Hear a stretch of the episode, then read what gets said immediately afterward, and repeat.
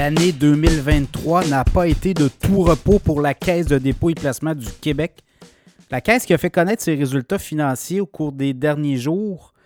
Et euh, ce qu'on constate, c'est qu'on a généré un rendement de 7,2% en 2023, sous les indices de référence, on doit le dire. Donc, euh, indice de référence à 7,3% Et également, euh, quand on regarde RBC, Service aux investisseurs trésorerie, qui euh, surveille un peu les régimes de retraite comparables, on était à 9,1% de rendement annuel médian.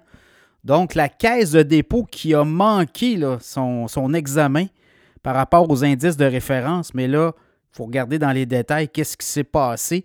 Ça n'a pas été facile hein, pour la caisse de dépôt 2023. Les marchés boursiers, oui, ont très bien fait dans l'ensemble. Peut-être pas le marché canadien, mais si on regarde aux États-Unis, le, S&P 500 a fait quoi? 24% de rendement. Le Nasdaq, c'est quoi? C'est 44% Mais du côté de la caisse, on, gère pas seulement des placements boursiers, il y a des placements obligataires, il y a des euh, immeubles à revenus, des infrastructures, on a des placements privés. Donc, tout ça, revenus fixes aussi obligataires. Donc là, tout ça fait en sorte que si on regarde un peu euh, rendement par secteur, où que ça s'est joué pour la caisse, c'est au niveau des immeubles son portefeuille, sa filiale, notamment Ivanhoe Bridge. On avait acheté beaucoup d'immeubles euh, à revenus, des immeubles commerciaux, centres commerciaux. Et là, depuis 2-3 ans, c'est très difficile. Télétravail aussi, donc il y a des baux qui se renouvellent euh, dans des immeubles. On a acheté beaucoup d'immeubles aux États-Unis, euh, en Amérique latine un peu partout dans le monde. Au Canada, et là, ben, c'est difficile. Le rendement a été négatif dans le cas d'Ivanhoe Bridge.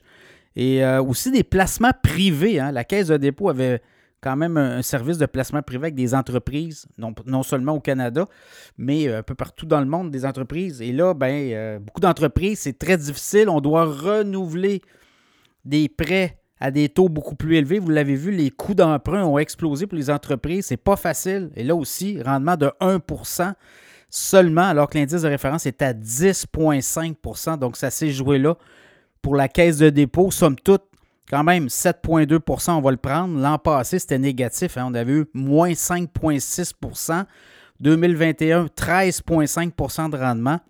2020, 7,7 et 2019, 10,4 donc, on, se replace l'an passé, 2022, c'était négatif, mais on avait vu les marchés boursiers aussi.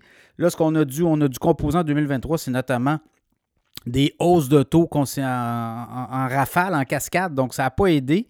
Également, ben, les actifs au niveau de l'immobilier, on radie. Évidemment, des fois, quand on radie, puis euh, si le secteur se remet à bien euh, aller, ben, ça se peut que l'année d'après, on remette euh, les actifs, on redonne de la valeur à certains actifs. Donc, il y a ça aussi hein, dans le portefeuille, à moins qu'on ait une vente de feu, là. mais quand même, pour la caisse de dépôt, c'est pas la fin du monde, comme on dit. Donc, dans ce contexte-là, on regarde aller le portefeuille aussi. 434 milliards c'est l'actif total.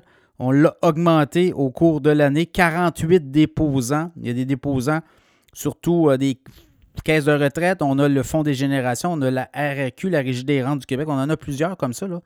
Donc, euh, quand même, la caisse de dépôt euh, qui, on dit au cours des, des, prochaines années, jouera un rôle de plus en plus important au sein de l'économie québécoise. On parle quand même là, de 88 milliards de placements au sein de l'économie québécoise, c'est pas tout à fait 25% de son portefeuille, c'est peut-être autour de 20% autour d'eux. Euh, mais on dit que sur un an, c'est 10 milliards de plus. Donc, ça sera à suivre également. Euh, la Caisse de dépôt, euh, plusieurs dossiers, notamment du côté de Québec, là, le CDPQ Infra. Est-ce qu'on fera le saut dans un projet de tramway, un projet de troisième lien dans la région de Québec? Ça va être aussi à suivre. On a quand même avec dossier du REM à Montréal, on a quand même des rendements assurés là, au cours des euh, prochaines années. On parle de rendement d'environ 8% par année. Est-ce qu'on va être capable de tirer ce même type de rendement pour un tramway à Québec? J'en doute beaucoup. J'en doute beaucoup, mais on va voir qu'est-ce qu'on est capable de faire. Évidemment, tout, tout, est question de capacité de payer de l'État. Est-ce qu'on va être capable de, garantir du rendement à 8% pour un projet de tramway à Québec? J'en doute beaucoup actuellement. Alors, euh, à suivre, ça aussi, ce dossier-là. Donc, la caisse de dépôt, quand même, 7,2% sous les indices de référence, mais quand même, on se replace. Alors, euh, sera à suivre également toute l'histoire de l'immobilier à la Caisse de dépôt, placement privé.